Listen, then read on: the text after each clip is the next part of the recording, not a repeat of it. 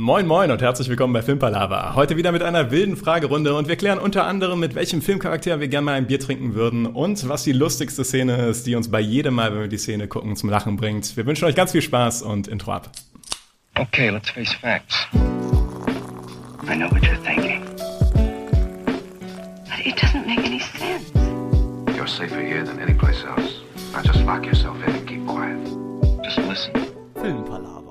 Es gibt wieder eine wilde Fragerunde, wilde Fragen, noch wildere Antworten und das alles wie immer mit dem Marcel, Niklas und mir. Wir wünschen viel Spaß dabei und der Niklas darf mit der ersten Frage in die Runde starten. Alrighty. Ich habe was ganz Besonderes für euch heute vorbereitet. Und ich wollte mal wissen, mit welchem Filmcharakter ihr gerne mal ein Bier trinken würdet und worüber ihr mit ihm dabei reden würdet. Oder ihr. Ja, und ich fange mal an mit äh, meiner Antwort, die ich mir darauf überlegt habe. Und die erste Frage, die sich natürlich stellt, ist, okay, was möchte ich mit dem Gespräch eigentlich erreichen?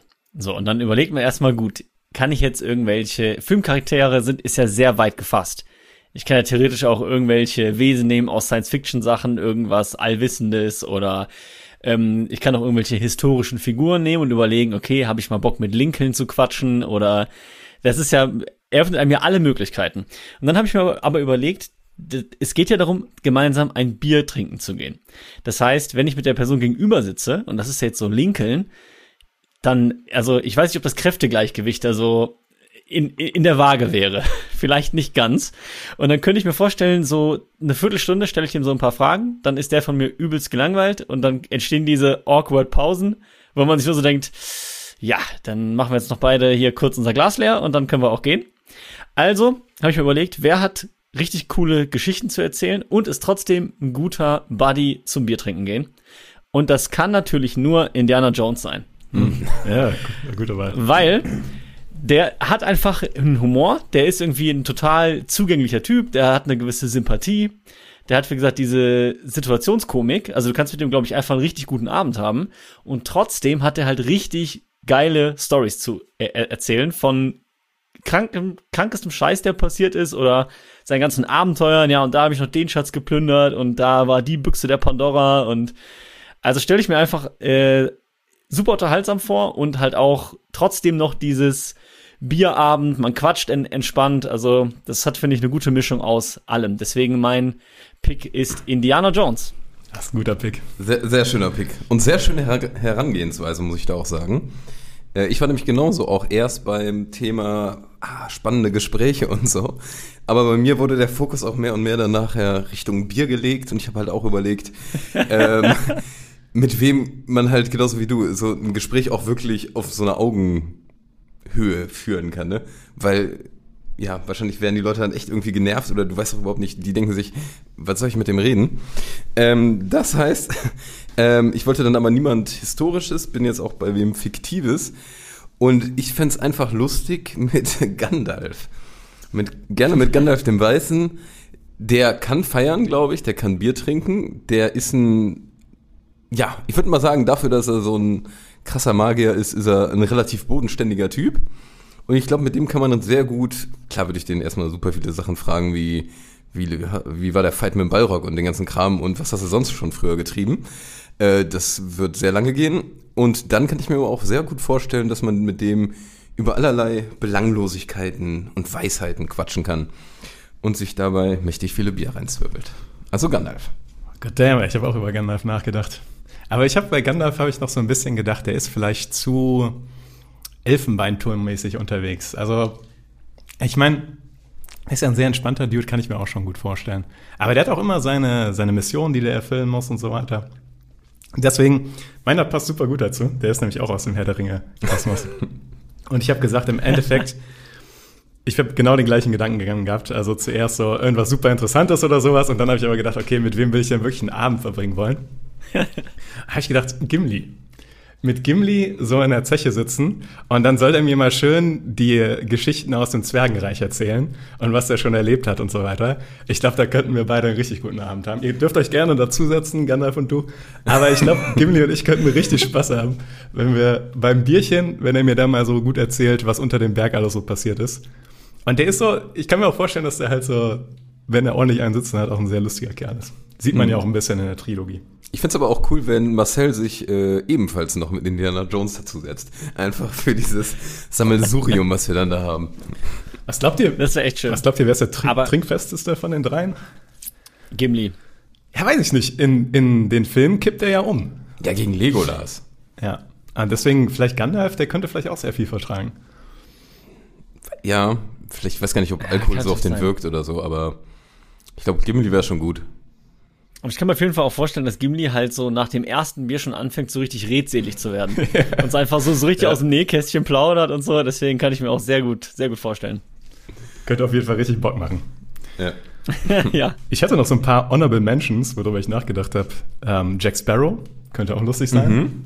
Dann äh, Hank Moody, habe ich auch drüber nachgedacht, also über Seriencharaktere. Gibt es so ein paar? Da gäbe es sogar, glaube ich, noch mal eine dicke Ecke mehr. Ja. Wahrscheinlich. Da kommt man schneller, da kannst du von How I Met Your Mother oder alle möglichen nehmen. Da hättest du auf jeden Fall einen spaßigen Abend. Brooklyn Nine-Nine, whatever. Ja. Keine Sorge, Tobi, How mit dem Mother kommt später noch, noch mal. Keine Sorge, Jack Sparrow kommt später nochmal. Okay. Okay. cool. Ja, gut. Aber dann haben wir schon mal das Wichtigste geklärt eigentlich. Und ich würde sagen, Marcel, dann äh, starte mal mit deiner ersten Frage weiter. Ja, ich würde jetzt auch erstmal ein bisschen ähm, entspannter reinstarten, weil wir auch gerade eh schon so äh, locker drauf sind. Und zwar wollte ich von euch wissen, welche Szene eines Films oder einer Serie bringt euch immer wieder zum Lachen, wenn ihr sie seht. Also es geht wirklich darum, okay, ich kann mir die noch ein zehntes Mal angucken und ich finde die trotzdem wieder lustig. Ja, äh, wahnsinnig gute Frage. Allerdings finde ich es auch eine wahnsinnig schwere Frage. Also ich habe mich unfassbar schwer getan und habe sehr viel überlegt. Mir ist halt nichts in den Kopf geschossen, wie man das eigentlich ja sich erwünschen würde. Und dann bin ich alle möglichen Filme durchgegangen, Serien, Comedy-mäßigen Sachen. Und äh, im Endeffekt bin ich auf keine Lösung gekommen, bis auf vor fünf Minuten vor dem Podcast. Und bin wieder bei einer alten Szene, die ich halt immer wieder feier und auch schon öfter erwähnt hatte. Wir sind wieder bei OSS 117 mit äh, Jean, Jean Dujardin. Ihr wisst, wen ich meine. Und äh, der erste Teil, und zwar ist es, es sind sehr viele kleine Szenen, aber vor allem die Szene, wo er am Ende Bambino spielt, so heißt der gute Song. Und ja, irgendwie vor so einer Bühne so ein Lied herträllert. Ich finde es einfach köstlich, köstlich, köstlich. Diese ganze Situation und seine Gestik dazu bringt mich definitiv zum Lachen. Ja, das ist eine gute Finde ich auch ein absolutes Highlight. Also wirklich, auch jetzt, wenn ich an die Szene denke, wirklich muah, Ja. on point. Aber ich bin auch sehr gespannt, was ihr habt, weil ich glaube, da gibt es noch ein paar Perlen, an die ich vielleicht auch nicht gedacht habe. Ich musste auch erstaunlich lange überlegen, aber dann habe ich doch einen relativ safen Guess gehabt, der auch so in die Richtung äh, physische Comedy geht. Und zwar die nackte Kanone. Und da insbesondere die Szene, wo der zum Hafen fährt und versucht, da so einen Hafenarbeiter zu bestechen. Mit dem Geld hin und Ja, mit dem Geld hin und her. Und vor allem die Szene, ich habe mir sie dann extra nochmal angeguckt, hat sehr viel Spaß gemacht, das zu recherchieren. Die Szene startet auch so geil. Der kommt da an und guckt auf dieses Meer hinaus. Also zuerst mal wird da einer so ins Wasser gekickt vom Auto. Und dann guckt er so aufs Meer hinaus und dann ist da so diese weiße Leichenumzeichnung auf dem Wasser. Das nicht. Und dann mit dem Hafenarbeiter hier 20 Dollar, sag mir, was, was du willst, 20 Dollar zurück, ja, was willst du denn von mir wissen und so. Perfekt. Ja. Muss ich direkt wieder lachen, war der beste Beweis dafür, dass die immer noch bei mir funktioniert. Also die nackte Kanone, der Hafen. Super. Sehr nice. Das ist doch wirklich eine sehr gute Wahl. Ähm, ich muss sagen, ich habe auch was gibt, wo es auch um physische Comedy geht. Ähm, deswegen ist auch immer, finde ich, gar nicht so leicht, das so lustig zu erzählen, weil einfach die Szene an sich optisch so witzig ist. Und zwar ähm, aus der Serie Scrubs. Und zwar, wenn der gute äh, Anwalt, äh, Ted heißt er, glaube ich, ne? Ich glaube, Tobi hat schon eine Idee. ich glaube, Tobi hat schon eine Ja. Idee. Und der soll halt in, in so einem bestimmten Fall so das Krankenhaus vertreten und hat halt so eine super taffe Anwältin ihm gegenüber. So eine ähm, Rechtsanwältin, die halt so richtig, ne, wie man sich das vorstellt. Und er hat sich so vorbereitet vom, vom Spiegel und steht dann in diesem Raum. Und du siehst halt, der schwitzt überall und er sagt so seinen ersten Satz, will sich auf den Tisch aufstützen, rutscht mit seinem Schweiß aus, knallt mit dem Gesicht auf den Tisch und ist K.O. Ja. Und die ist wirklich, ah, immer wenn ich die sehe, weil das kommt auch so überraschend, weil er setzt so an, stützt sich auf, batscht und weg. Das ist einfach köstlich und wirklich, die bringt mich immer wieder zum Lachen, deswegen, die kam mir auch direkt in den Sinn, als ich selber über die Frage nachgedacht habe, so, das war sofort eine Szene, die ich dem Schirm hatte. Die kam mir direkt in den Sinn, als du angefangen hast zu reden und Scrubs genannt hast. Erste Szene. die- Ja, ja. Ja, absolut köstlich. Aber es ist interessant, dass wir alle so physische Comedy genommen haben, ne? Nicht also irgendwie so Situationskomik oder so Witze, die erzählt werden, sondern alles ist eher so, sage ich mal, durch die Körpersprache und durch die Gesamtszenerie so. Ja. Ja, wahrscheinlich auch so, weil ähm, wenn man eine Szene immer und immer wieder guckt, irgendein Witz verliert vielleicht irgendwann an Reiz und Ja, ich glaube, da können die Szenen äh, mehr mit punkten. Das stimmt, das kann gut sein. Ich habe auch das Gefühl, so Filme werden weniger gemacht heutzutage. Also ich habe noch so Hotshots und sowas, das war ja auch so die Richtung. Ähm, OSS 117 ist ja jetzt auch nicht so alt, bis auf den, okay, der neueste, den habe ich tatsächlich nicht gesehen. Ja, brauchst du auch nicht. Brauchst du, ja. Okay. Ja, aber es ist irgendwie dieser äh, gute alte englische schwarze Humor, finde ich, den man da genutzt hat. Ähm, den hast du jetzt hin und wieder mal in Filmen, aber auf die Art und Weise, das war ja damals schon abstrus, äh, aber Nackte Kanone ist, äh, ich finde es auch immer noch köstlich. Ich finde, die ganzen Monty Python-Filme haben auch so, eine, so ein bisschen ähnlichen Humor auch wieder. ich habe mir sehr viele Szenen nochmal angeguckt dafür. Aber das war ich. mir alles nicht gut genug tatsächlich. Nicht gut genug. Ja, für diese eine Szene, bei der man immer lachen kann. Ja. Ja, ja. Ja, äh, dann ab zur nächsten. Ja, let's go. wenn ihr soweit seid. Und zwar auch, glaube ich, eher eine einfachere Frage. Ähm, wenn ihr so einen Film schaut, sei es jetzt im Kino oder irgendwie zu Hause, was kann da Schlechtes, Negatives, Nerviges passieren, was euch eigentlich so relativ abfuckt? Ähm, abgesehen davon natürlich, dass der Film einfach eine Katastrophe ist. Also ich habe hier eine ganze Liste, aber ich nenne mal nicht die ganze Liste, weil sonst bleibt für Marcel vielleicht nichts über zu antworten oder für dich auch nicht. und äh, deswegen nehme ich mal etwas, was mich dazu gebracht hat, dass ich mittlerweile sehr gerne Filme einfach alleine gucke, ist, wenn jemand entweder die ganze Zeit während des Films offensichtliche Sachen nachfragt. Also manche Leute machen das einfach und ich finde das halt schon teilweise ein bisschen nervig, wenn das halt Dinge sind, wo du sagen kannst, guck doch den Film. Also wo der Film offensichtlich dir das gerade erklärt, was du gerade fragst. Okay. Das finde ich teilweise ein bisschen nervig, muss man sagen. Äh, und wenn jemand während des ganzen Films aufs Handy starrt. Das fuckt mich auch ein bisschen ab, weil dann, was machst du hier und warum gucken wir einen Film? So ein. Und vielleicht da noch so leicht ergänzend, wenn du merkst, dass diese Person den geilen Film nicht so feiert wie du. Ja, Das finde ich tut genau, Das kann schon richtig abfangen. Okay. Aber was, Ja. fuckt, was fuckt dich? Nachvollziehbar.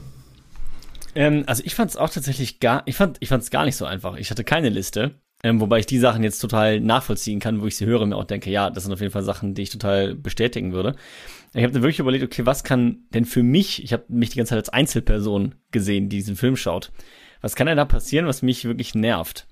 Ähm, und am Ende bin ich auf was ganz Banales ge gekommen und auch nur spezifisch aufs Kino.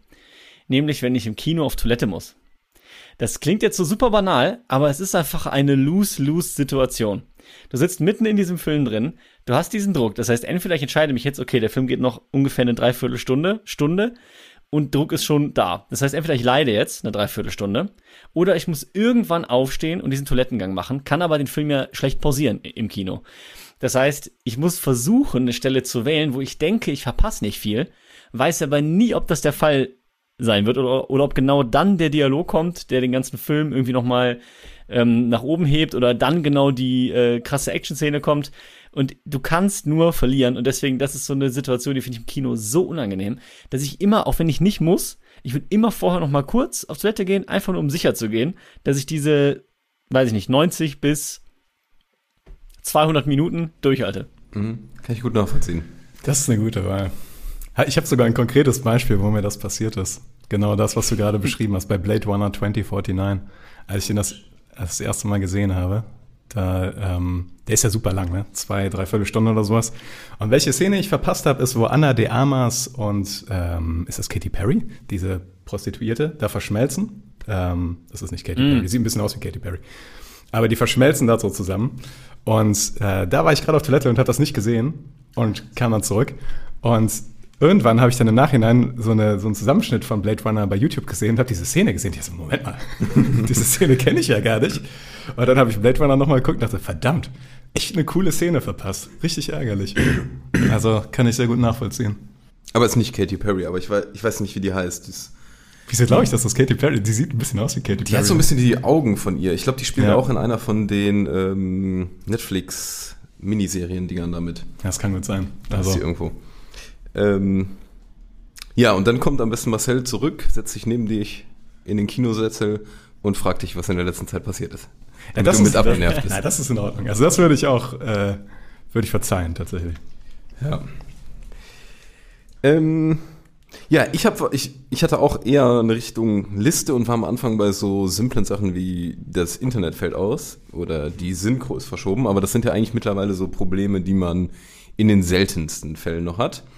Aber was mich stört, und das ist, bleibt bei einem technischen Grund, ähm, und es stört mich vor allem, weil es eigentlich gefühlt vermeidbar wäre, finde ich. Es geht einfach um diese klassisch, klassische Situation, wenn man im, also zu Hause guckt, nicht im Kino, und dieser verdammte Sound bei Gesprächen ist auf Normallautstärke und dann wummert die Action bis zum geht nicht mehr. Und äh, gerade wenn man abends einen Film guckt, habe ich teilweise das Gefühl, okay, ich mache hier wieder lauter, dann mache ich hier wieder leiser.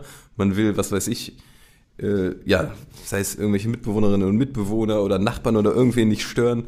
Und es nervt mich so tierisch ab. Und ich denke mir, es ist eigentlich minimal, gerade heute mit der KI, könntest du doch einfach mal sagen, hier, mach das mal in nicht Kinoformat, der Sound muss jetzt ballern bis zum geht nicht mehr, mach doch mal einfach da ein äh, Home-Kino Soundformat. Also was ich da auf jeden Fall zu sagen kann, es gibt mittlerweile Fernseher, wo du die Lautstärke-Dynamik ein, also einstellen kannst. Wo du sagen kannst, dass der die Dynamik selber gegenregeln soll. Und dann wird der nämlich, wenn dann die laute Action-Szene kommt, automatisch runterpegeln. Also es gibt's mittlerweile bei einigen Fernsehern, aber ähm, ich habe auch keinen, der das kann. Also ich kann das Problem komplett nachvollziehen, aber ich weiß nur, das gibt es mittlerweile. Aber ja, ich meine, klar, ist halt von denen so gewollt, dass dann die Action-Szene auch reinballern soll.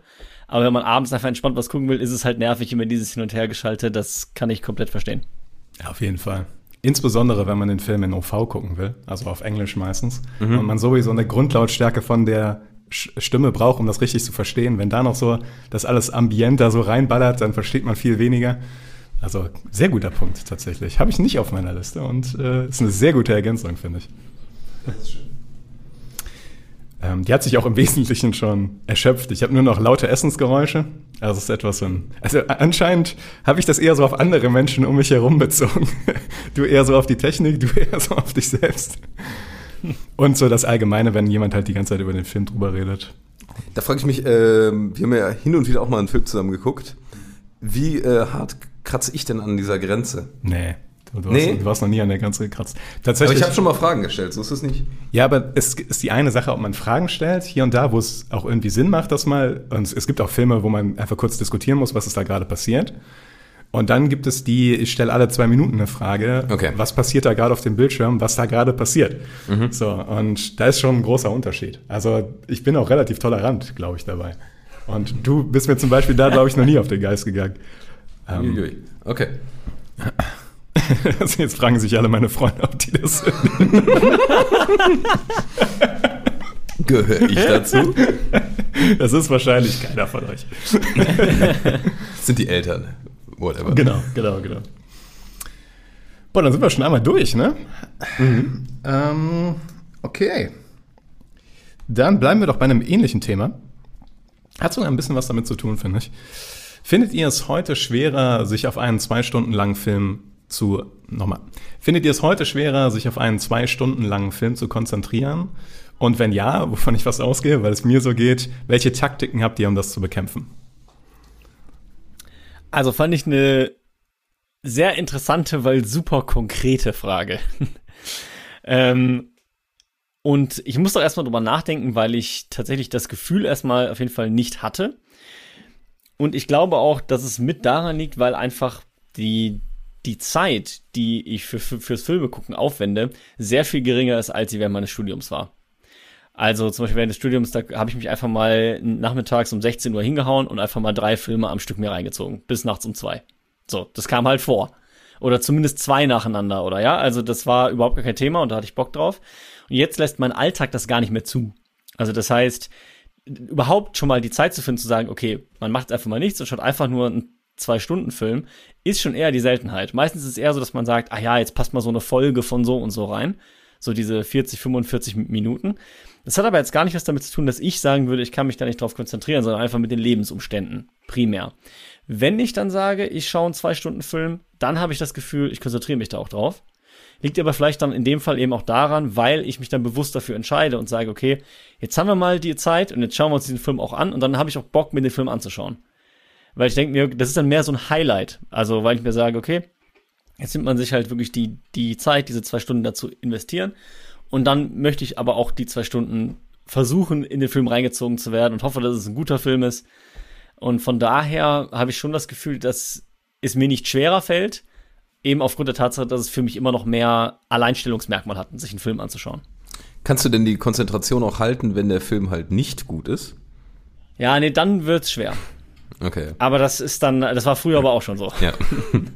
Also das hat sich jetzt nicht groß verändert. Wenn der Film einfach nicht gut ist, dann schaut man schon mal zwischendurch auf dem Handy oder äh, holt sich mal einen Snack oder, also dann ist man einfach abgelenkter. Aber Da, da, wenn der Film gut ist, dann bin ich schon dabei. da kommt auch die Frage, wie ist die Zeit, weil die Zeit ist dann sehr wertvoll, die man hat, wenn man einen vollen Tag hat.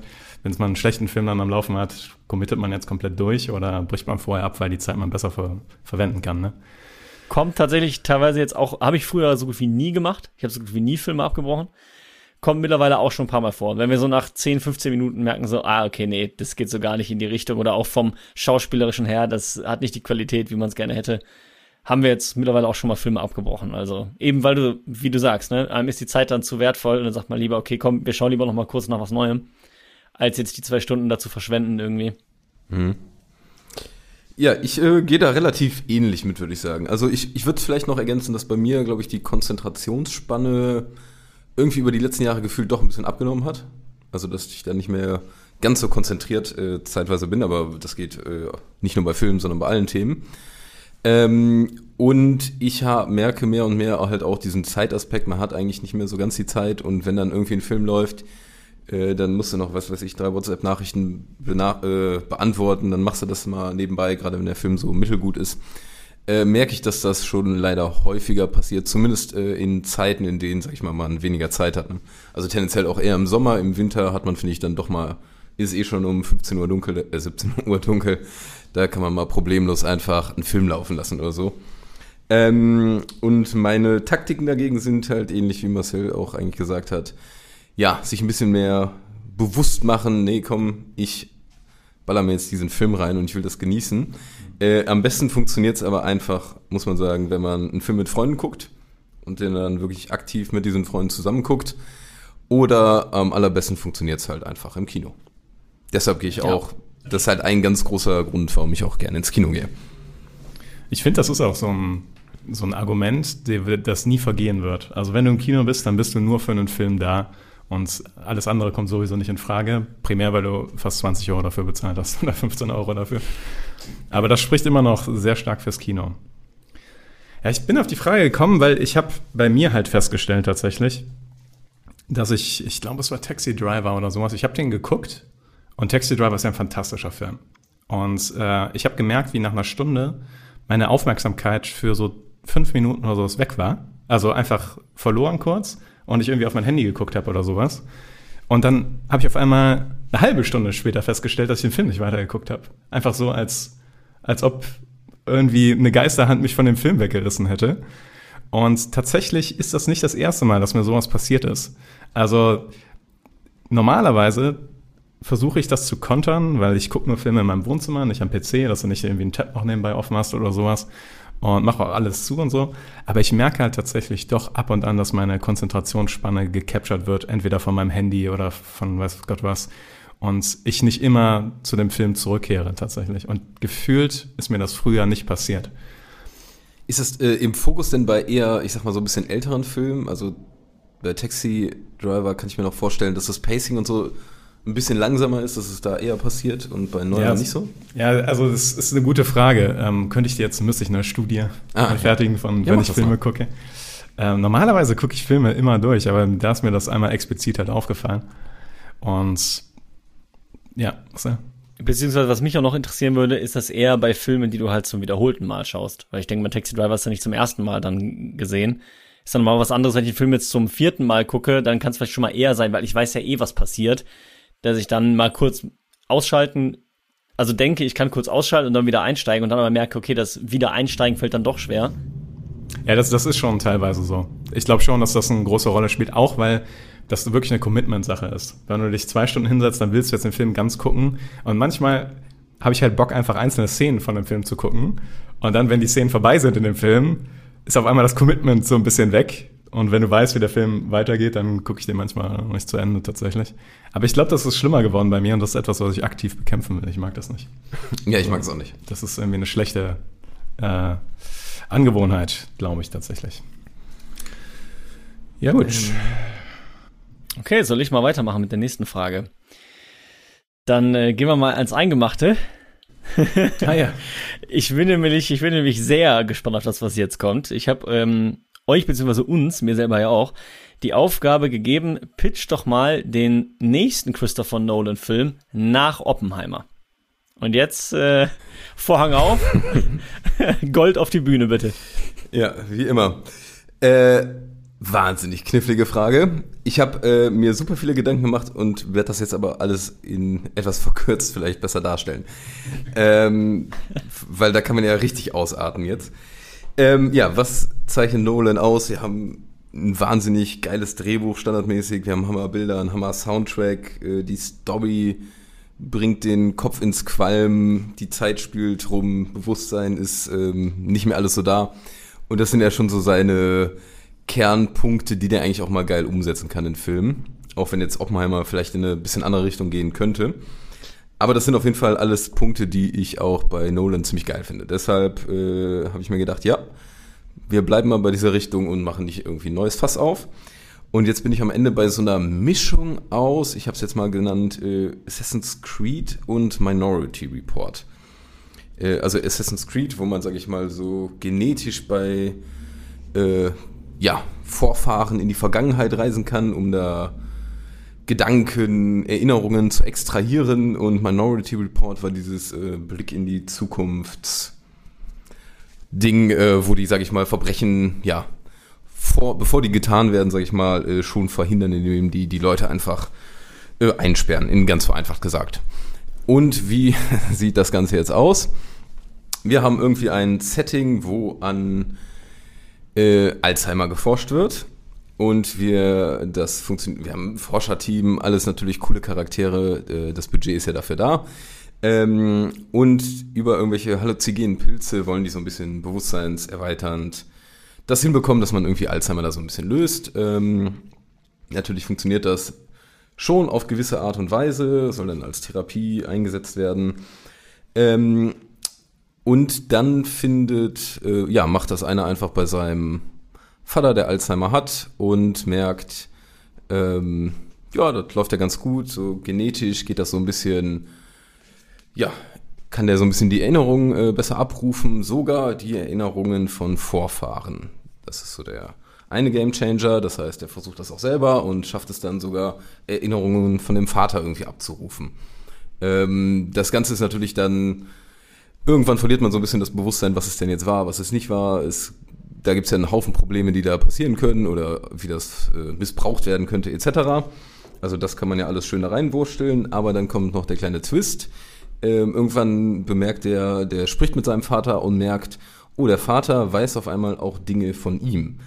Das heißt, es geht nicht nur, also die eigentlich nicht hätte wissen können, weil die, sagen wir mal, vertraulich waren. Das heißt, die Erinnerungen gehen nicht nur rückläufig genetisch, sondern auch äh, zukünftig gerichtet, sage ich mal. Und dann wird das Ganze ein äh, verrücktes Sammelsurium aus Determinismus, Nihilismus und alles ist vorbestimmt und whatever. Und ähm, ja, an sich ist, ich sag mal, so die, die Grundstory, sehe ich selber, könnte auch ein trashiger C-Movie-Film werden, aber da es ja Nolan ist, ähm, bin ich einfach überzeugt, der würde das in Gold oder Diamanten verwandeln können.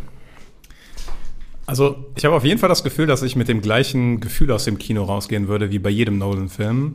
Den Film muss ich nochmal gucken, ich habe nur die Hälfte verstanden. Mhm. Also das, das glaube ich schon, dass, da bist du was auf der Spur. Ach ja, und natürlich, äh, das wird natürlich nicht chronologisch alles abgespielt. Natürlich nicht. Ja. Natürlich nicht. Das wäre ja auch völlig lächerlich, wenn das chronologisch wäre. Aber ähm, finde ich auch eine sehr gute Idee. Also ich kann es mir auf jeden Fall vorstellen. Ich mag die Grundidee. Du hast es auch tatsächlich detaillierter ausgeführt, als ich erwartet hatte. Ja, ja. ja man, man hat, es, es, es hätte, ach ja, ich habe noch einen Namen. Es heißt Functure. Äh, dann denken die Leute, ach, irgendwas mit funktionieren.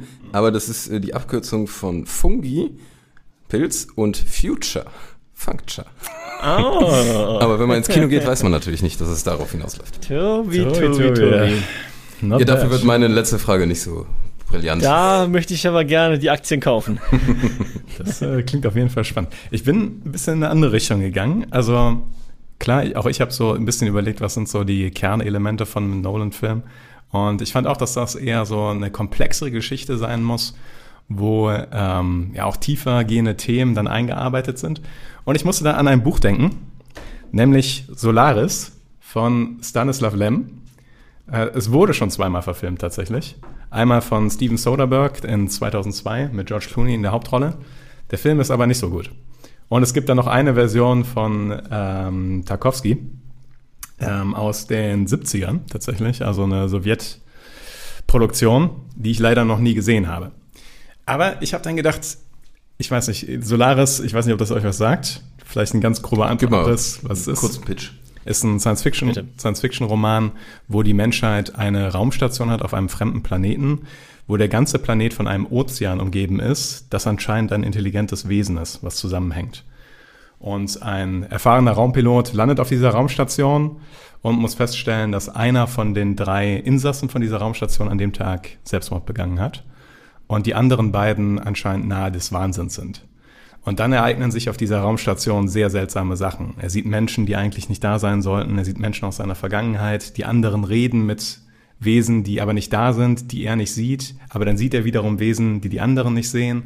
Und alles scheint mit diesem intelligenten Ozean zusammenzuhängen. Es ist ein ganz fantastisches Buch, also absoluter Sci-Fi-Klassiker. Und ich glaube, der Nolan könnte daraus einen richtigen Banger machen. Also das ist, ich, wenn es einer gut verfilmen könnte von den heutigen Regisseuren, entweder Villeneuve oder Nolan. Und äh, ich sehe Nolan da ganz vorne dabei. Sehe ich auch. Nehme ich Kann mir ich mir auch sehr gut vorstellen. Nehme ich mir gleich mit, Ach so, so ist das. falls du das noch nicht wusstest. Das gehört jetzt übrigens mir. ähm, ja, ist interessant, Niklas, weil ich bin in eine ähnliche Richtung gegangen. Nicht, nicht exakt so, aber ich habe genauso wie ihr auch überlegt, wofür steht er und kam auch als erstes wieder an die Sachen, okay, immer diese physikalischen Grenzen oder Grenzüberschreitungen, immer irgendwie diese Erfahrungen damit. Und für mich war es halt so, dass er, finde ich, mit Tenet fast einen Schritt zu weit gegangen ist weil da wirklich gefühlt alle nur noch Fragezeichen äh, im Gesicht hatten und das war irgendwie, also ich fand es trotzdem filmisch fantastisch umgesetzt, weil diese Idee überhaupt auf die Leinwand zu kriegen, also braucht so viel Kreativität, aber es war fast, finde ich, ein Ticken too much. Und deswegen dachte ich mir, man geht wieder einen Schritt zurück, nimmt aber das, was man aus Interstellar schon richtig gemacht hat und nutzt auch wieder so eine physikalische Komponente, nämlich The Speed of Light, der Name des Films. Und das heißt, im Prinzip bedeutet das ja, dass Zeitreisen möglich sind, aber nur in eine Richtung. Weil wenn ich mich mit Lichtgeschwindigkeit bewege, alter ich ja im Verhältnis zur Erde, die ganz normal weiter rotiert, sage ich mal, entsprechend langsamer. Das heißt, ich kann nach 60 Jahren zurückkommen und ich bin kaum gealtert, aber die, El die Erde ist 60 Jahre älter. Und ähm, das führt im Endeffekt dazu, dass halt jemand, also ich habe das jetzt tatsächlich nicht so detailliert durchdacht wie äh, du, Tobi, aber mein Ansatz war, dass jemand eben der Welt entfliehen will also weil er eh schon am Boden ist, also er hat das Gefühl, es kann gar nicht schlimmer werden und denkt sich, okay, es gibt diese Technologie und ich gehe das Risiko ein, weil die Sache ist ja, wenn du einmal in der Zukunft bist, du kannst ja nicht mehr zurück. Das ist ja ein One-Way-Ticket. Und ähm, reise in die Zukunft und das macht er im Endeffekt dann mehrere Male und es wird aber nie besser, sondern immer nur noch schlechter. Das kann man dann sogar noch so weit ausweiten, dass man eben auch sagt, er kommt nicht nur immer wieder zur Erde zurück, sondern durch die Technologie wäre natürlich auch die Besiedlung anderer Planeten denkbar. Also da könnte man wieder wie Nolan das ja kann, wie du es auch gerade schon beschrieben hast, ne, exotische Planeten zeigen, wo bestimmte Eigenarten sind, was finde ich eine große Stärke von ähm, Interstellar war. Und ähm, ja, dachte man nimmt quasi da das Gute plus wieder so ein Zeitding, aber nicht ganz so komplex, sondern etwas stringenter zu verstehen. Und ich würde es auch tatsächlich chronologisch erzählen, in dem Fall, weil es soll ja auch zeigen, dass es quasi sich immer, also es immer katastrophaler wird, also quasi eine Dystopie. Ähm, und könnte mir, wie ihr bei euren Filmen auch schon gesagt habt, vorstellen, dass er das dementsprechend äh, sehr imposant umsetzen könnte. Wo ich dir widersprechen würde, ist das Thema komplex. Ich glaube, du könntest das sehr, sehr komplex alles aufführen. Weil es geht ja auch darum, ist er der Einzige, der das macht? Was für Konflikte entstehen durch diese ganze Sache? Will der irgendwie von einem Typen fliehen und der macht dann einfach mit und dann treffen die sich in der Zukunft wieder? Also ich glaube, da gibt es schon eine Menge. Das stimmt natürlich. Man könnte das natürlich wieder die Story drumherum einfach so bauen. Ich dachte nur, dass das ähm, physikalische Problem nicht ganz so extrem ist, sondern dass man sagt, okay, ich habe ich hab klar verstanden, ich reise mit, Licht, mit Lichtgeschwindigkeit, dadurch alter ich nicht und kann aber nur in eine Richtung reisen zeitlich, nämlich nach vorne. Und klar, die Story dann da drumherum, da kann man natürlich dann entsprechend die Verwirrung noch einbauen. Das wäre absolut möglich. Auch nice. Ich muss sagen, der Titel gefällt mir sehr gut. Speed of Light kann ich mir sehr gut vorstellen. Auch als Nolan-Titel, ne? Also Ja. der ist ja doch immer oft auch so ein Wort oder ein Schlagdings, ne? Habt ihr übrigens den, den aktuellsten Trailer zu Oppenheimer gesehen? Mhm. Boah, ich habe richtig Bock. Ich freue mich so auf diese verdammte Explosion. Ja. Die wird auch jetzt schon so hoch gelobt und alles. Das Einen Monat noch. Ich habe richtig Bock, Ja. ja. muss ich ehrlich sagen. Ja, ja. Aber ich würde mir auch jeden von diesen Filmen hier reinziehen, muss ich auch sagen. Ja, Also kann er machen. Nolan, du äh, hast unsere Nummer. Hat er nicht. Bekommt er aber. Dann schreib's in die Comics. Nolan, schreib's in die Kommentare. ähm, ja, dann äh, nächste Frage von mir. Und zwar stelle ich mir, oder möchte ich auch etwas gepitcht haben, und zwar einen Roadtrip. Und da soll eine Gemeinschaft einfach aus drei wild zusammengewürfelten Filmcharakteren in diesem Auto sitzen. Oder von mir aus auch irgendwo in einem, auf einem Bike, I don't care. Ähm, und es soll möglichst absurd bis lustig werden. Schwierig, ich weiß.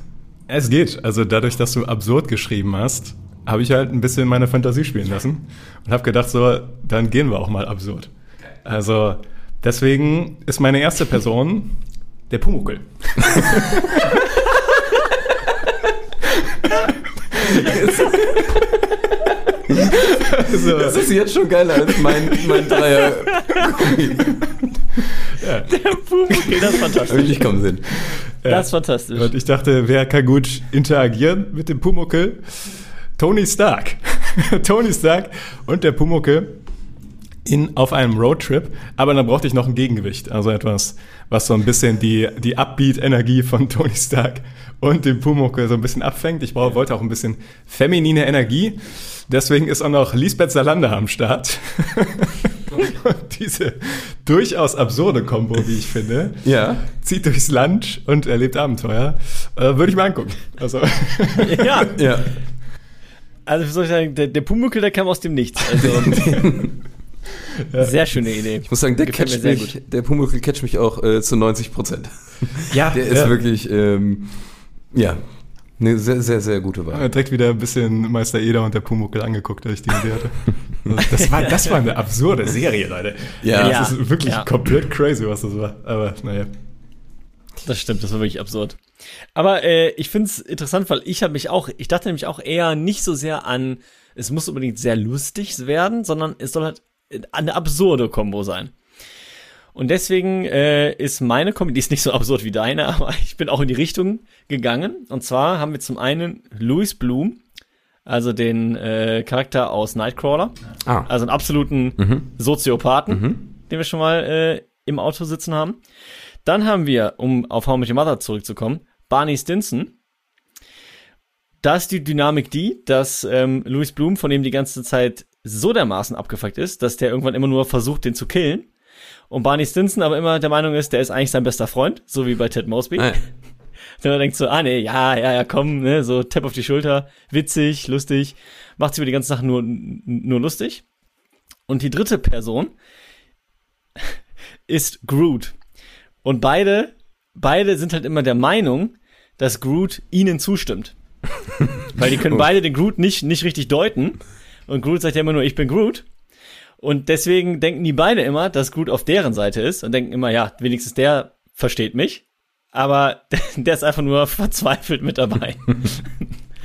Ja, das sind äh, meine drei. Aber es ist auch interessant, dass du auch einen Animationscharakter genommen hast so dazu. Also das äh, Ja. rundet die Sache irgendwie ab. Gefällt mir, gefällt mir wirklich äh, herzlich gut. Ich, ich muss ja leider ein bisschen tiefer stapeln. Ähm, ich habe einfach nur, äh, meine Basisabsurdität war einfach, äh, ja, irgendwie so jemand Ernstes und zwei Pappenheimer dabei, sage ich mal, in vereinfachter äh, Version. Hast du gesagt, Tobi, Marcel und Niklas. ja. Wer wer ist, könnt ihr euch jetzt aussuchen.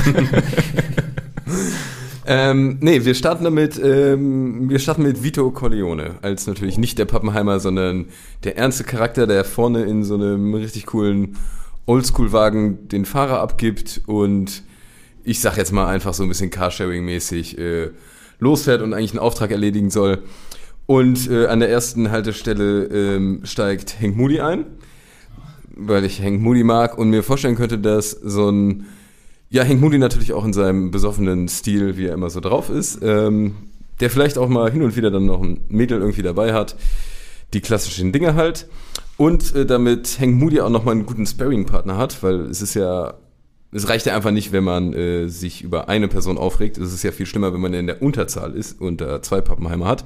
Äh, deshalb, und jetzt drehen wir auf den Ding zurück, kommen wir zu. Äh, Habe ich gesehen, Freundchen. hab ich ja nicht gesehen. Kommen wir zu Jack Sparrow zurück.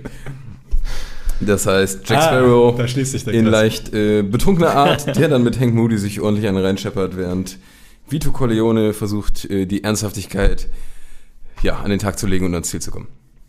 Damn. Ich muss sagen, ich sehe das innere Brodeln von Vito Corleone vor mir.